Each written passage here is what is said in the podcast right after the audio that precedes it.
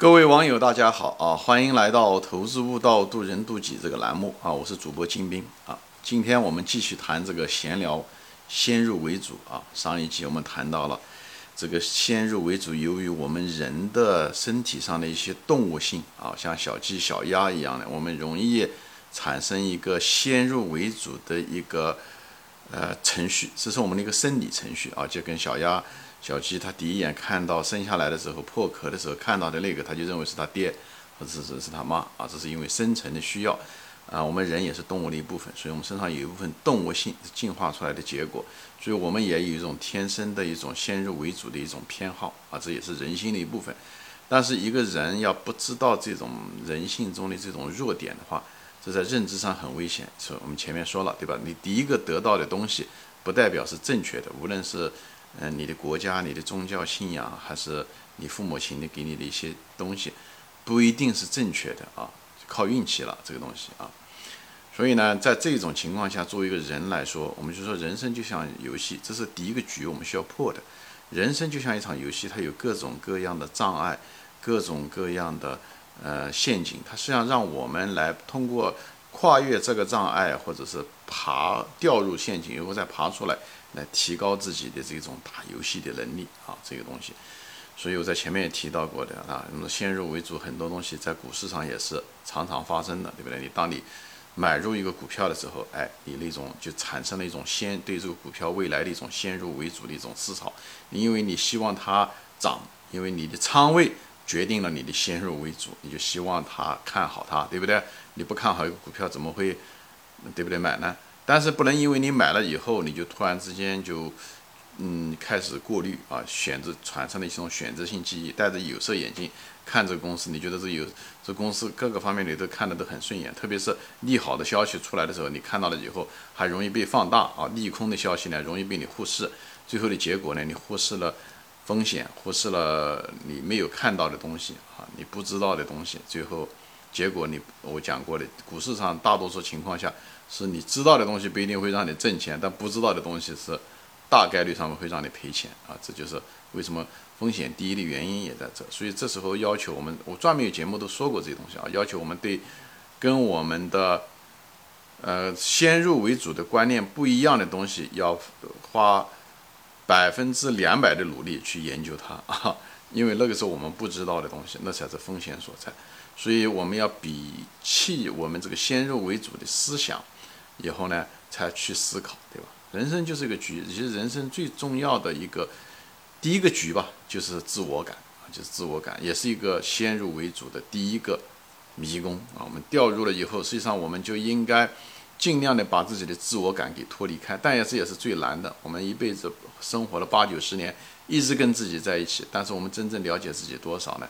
其实我们就掉入了我们自己的先入为主的这个局里面啊，所以我们对这个世界常常我们过于自大啊，自大本身就是先入为主，自己觉得比别人厉害，这也就是我们到股市上来的原因啊。虽然股市上啊吃亏两平一赚，但是我们仍然认为我们是个幸运中的一个，这都是我们先入为主的自我产生的一些认知上的一些偏差啊，自大就是一个典型的例子，所以。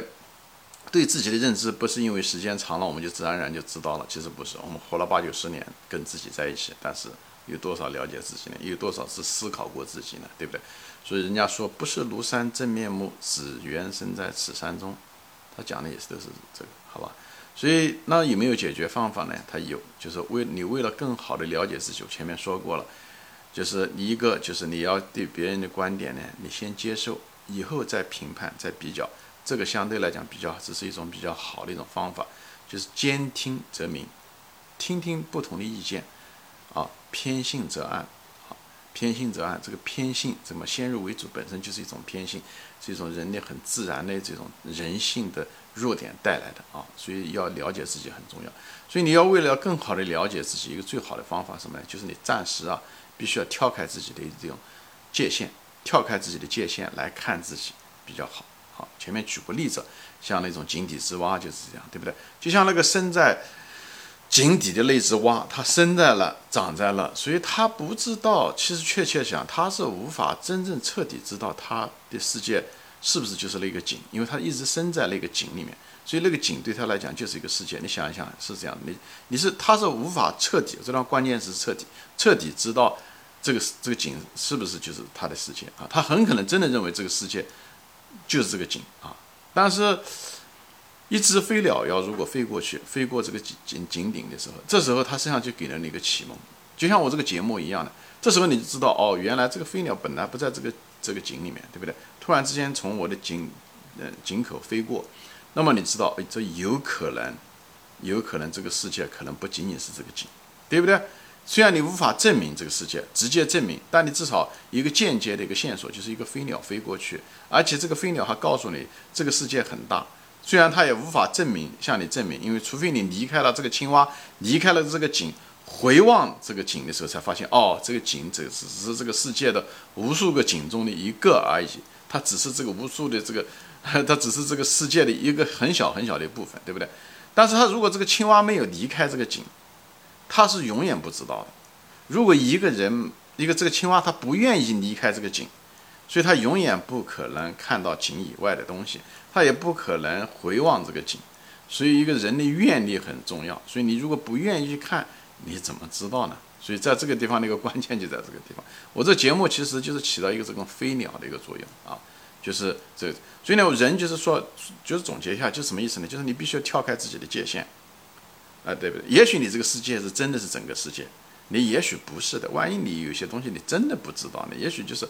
所以人要对那些不知道的东西有畏惧之心，讲的就是这个东西。一个青蛙是也是一样的，你要知道，你要对你真正你不知道的，我们的感官、我们的局限、我们的认知是有限的，这个才是一种比较理性的一个态度。特别是外面有那只飞鸟告诉了你这个东西的时候，哎，那你就要小心。也许那飞鸟讲的就是胡扯，对不对？像我这节目一样，有可能是胡扯，但是它万一是真的呢，对不对？所以这时候的时候呢，你就先接受，暂时接受，关键词是暂时接受，以后你再比较，就这样。比方说无神论，对不对？你如果是个无神论者，我就前面讲的，你怎么知道是无神论的？所以你只有先看是从有神论的角度去接受一个有神论的东西，最后发现啊，这个有神论整个就是个糟粕，根本不存在，所以无神论是存在的。你只有这样子，人家讲不调查没有发言权，主席也说过，兼听则明也是这样，你没有比较。你怎么知道那个东西答案是真实的？就像一个青蛙一样的，它没有跑到井外，它怎么知道这个井就是整个这个世界？这这个这不是很可笑的一件事情？其实讲的也是这个东西，就是看待问题，我们自然的是只是从自己的角度来看，但是这个正是我们的局限所在。所以呢，我们要站在多角度，特别脱离自己的角度去看这个世界的时候，这才是你智慧的开始。要多角度看世界。包括做股票是一样的，一定要多角度。我讲过多角度子系统去判断一个东西，你成功的概率会大。人生也是如此。所以你看问题的时候，比方说跟人打交道也是一样的，对不对？你你跟人打交道，你你怎么对待这个事情？不讲总是从你的角度、从你的利益呃出发这样的来来判断。那这样的话，你天天只能跟别人争吵，无论是跟老板争吵也好，跟自己的配偶争吵也好，或是跟顾客争吵也好，你你是没有答案的。OK。那么唯一的就是说，你要解决这个争分的时候，你就站在别人的角度去看，以后你再看你的角度，这时候的时候，你就比较一个理性、比较一个客观的、比较一个平衡的态度，也是一样。对这世界一样，你如果信仰一个东西的时候，你必须要从另外一个反面去去想，你这个信仰是不是对的？你如果只是从自己的角度来讲，你永远脱离不了你的那个自我感的那个局，那个人生设的第一个局，那个游戏的第一道门槛就是这个东西。你如果那个东西脱不开，你永远打游戏就停在你那个自我感里面，你永远出不来。所以你这一辈子无论时间多久，你无论活了多久，你都没有提高。所以讲无知空言百岁，就在这个地方啊，就是说人的境界和格局特别重要。你不要把角度，首先要选对角度，多角度去考虑问题。所以我就是，就是，无论是无神论者也是一样的，你从从有神论的角度去看，一样的，对吧？我。是一个有神论者，因为我从小就是二十多岁长在红旗下，受到的教育无神论唯物主义的教育，以后再看有神论，这样为一个比较，所以这相对来讲的时候，呃，两边都走过，你从对方的角度去看这个问题，相对来讲也好。否则的话，如果只是从你天生来先入为主，你生来就被灌输了，无论是你生来是基督教家庭，你有的这个基督教的东西。或者是无神论者，或者是伊斯兰教徒，这都是一个相对来讲比较片面的一个东西啊，都是先入为主。先入为主本身就是一种盲目和偏心啊。无论你是无神论者还是有神论者也好，你只要没有比较，没有站在另外一个角度去看，都是一种盲目和偏心啊，都是一种盲目和偏心。所以呢，我前面还是这个话题，就是从要脱离自己的角度去看自己，庐山真面目只能从庐山出来。再看庐山的时候，你才能知道怎么回事。包括家庭教育也是一样的，很多人家庭教育因为，呃，对吧？就是受到父母的教育啊灌输这几十年，等你出来的时候。哎，你可能就会有问题，所以这就是为什么。那么家庭教育这个这个片面先入为主，多多少少被纠正了很多，特别是现代人。为什么呢？因为现代人五岁六岁以后就开始上，就是让他送到学校去。送到学校，说白了就是在删除一些家庭教育的一些先入为主的东西。学校给你提供另外一个视角、另外一个价值观来跟你说这些东西。这个世界怎么回事？情不同的老师、不同的功课，哎，这样子的话。万一家庭父母亲啊各个方面有一点错误的东西，他会被纠纠正一些，这是一方面。以后将来你在朋友啊很多东西，你会接受不同的观点啊，你看不同的书啊，包括你结婚，对吧？你的配偶可能是另外一个家庭，你们两个很可能是完全不同的东西。这时候的人，你也会给你给你一个调整，给你一个呃很多你一些先入为主的东西，也会看看慢慢的有的东西修正啊啊调整啊，这些东西都是一个非常好的一个机会。什什么叫兼听则明？兼听则明说白了就是给你一个比较的机会。给你一个比较客观的一个判断的一个机会，所以国家也是如此，国家也是如此。我们生在那个国家没有办法，对不对？但是你有机会，我建议你还是出来，无论是留学也好，还是怎么样也好啊，就是你有这个机会出来看，就是大胆的接受。我们虽然受过我们很好的我们国家的教育，我们为我们的文化感到自豪，但我们的文化不是世界上唯一的一个值得自豪的文化。这世界上的文化。大千世界，各种各样的民族，它都有非常闪亮的地方。这绝对不是一个政治正确的一句话。真的，在美国待了几十年以后，发现各个民族虽然他们优秀的程度不一样，他优秀的点不一样，但是他都有他的优秀的点。不要自以为是，就认为自己的最厉害。我们其实有很多东西值得别人学。所以我们要一个人要大胆。你如果真的为自己的民族感到自豪的时候，不是盲目的自豪的时候，一个人真正对自己自信的时候，反而敢于放下自己的那种。那种所谓的自豪感啊，真正的自信是放下，勇敢的接受，以后暂时的接受别人的观点，以后你再来评判，哎，觉得好还是不好，啊，好还是不好。所以人就是说，兼听则明。还有一个说的就是虚怀若谷，讲的就是虚是什么意思？在那个瞬间，你把你杯子里面的水先暂时倒出来，接收另外一杯子的水，以后再跟你的水融合，以后再去除取精，这样的才是一种正确的态度。没有比较。就没有判断，没有监听，怎能比较？没有比较，你那种判断永远是盲目和偏偏颇的，所以在你认知上会出现很多问题。所以我就建议胡适先生也说，我年轻轻的时候为什么出国？当时也是因为我记得一句话，好像是胡适先生说的，他说年轻人应该有机会，应该出去看一看。他讲的也是这样，他这样讲的就是，就是为什么说年轻人，他没有说老年人，讲的就是先入为主这个东西啊，年纪轻的时候还有机会改啊。一旦老的时候就很难改，你这个先入为主以后再改的那种能力、学习能力就是越来越差，越来越差。所以呢，你不希望被套在那个监狱里面啊。当然呢，有的人条件不够，出不了国，没有关系。我们感谢我们的这个伟大的时代，互联网，互联网让我们每一个人、各个国家的人，像我，对不对？在中国待过，也在美国待过，也可以到上视频也好，音频也好，还有别的国家，你可以多听听任何国家啊。有些华人在。啊，巴西啊，南非啊，对不对？埃及啊，对不对？任何一个国家，丹麦啊，任何国家，你来看一看，你来分享。虽然你无法物理上面到那个国家，在那个国家居住，但是你也可以听听，就像我一样的，我也经常听一些，呃，各种各样的国内的一些，呃，视频啊，在西瓜视频上，我非常非常享受。啊，我讲前面讲过的，也看了一个那个小伙子，我都忘了他名字啊。他在西藏步行，在西藏穿越那些无人区，他谈人生感受，对不对？还有一些各种各样的一个上海的一个居民，他在上海是怎么样的居住的？哎，我们虽然一辈子只能够生活一次，在只能通班一个角色，比方性别，我们可能只是一个男人，或者是我们生活在某一个国家或两个国家。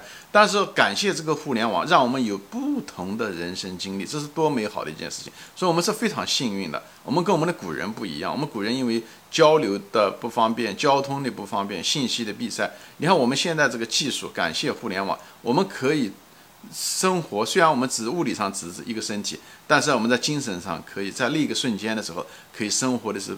完全不同的一种生活的人，扮演着完全的不同的角色。哪怕一场电影那两个小时，都让我们经历一个完全不同的一个人生，这是一个多好的一件事情啊！所以大家不要把这个机会给错过了，不要可惜了，不要因为自己的傲慢这些东西啊，就是那种先入为主的思想，以后把自己限制住了啊！限制住的话，你下一辈子活过来的时候，你可能还得要走。你像打游戏一样的，你还得要过那个局啊！这个就太可惜了。所以我就在大家的方分享啊，我们每个人就像那只井底的那只蛙，我们生在一定生在某一个国家是怎么样，对不对？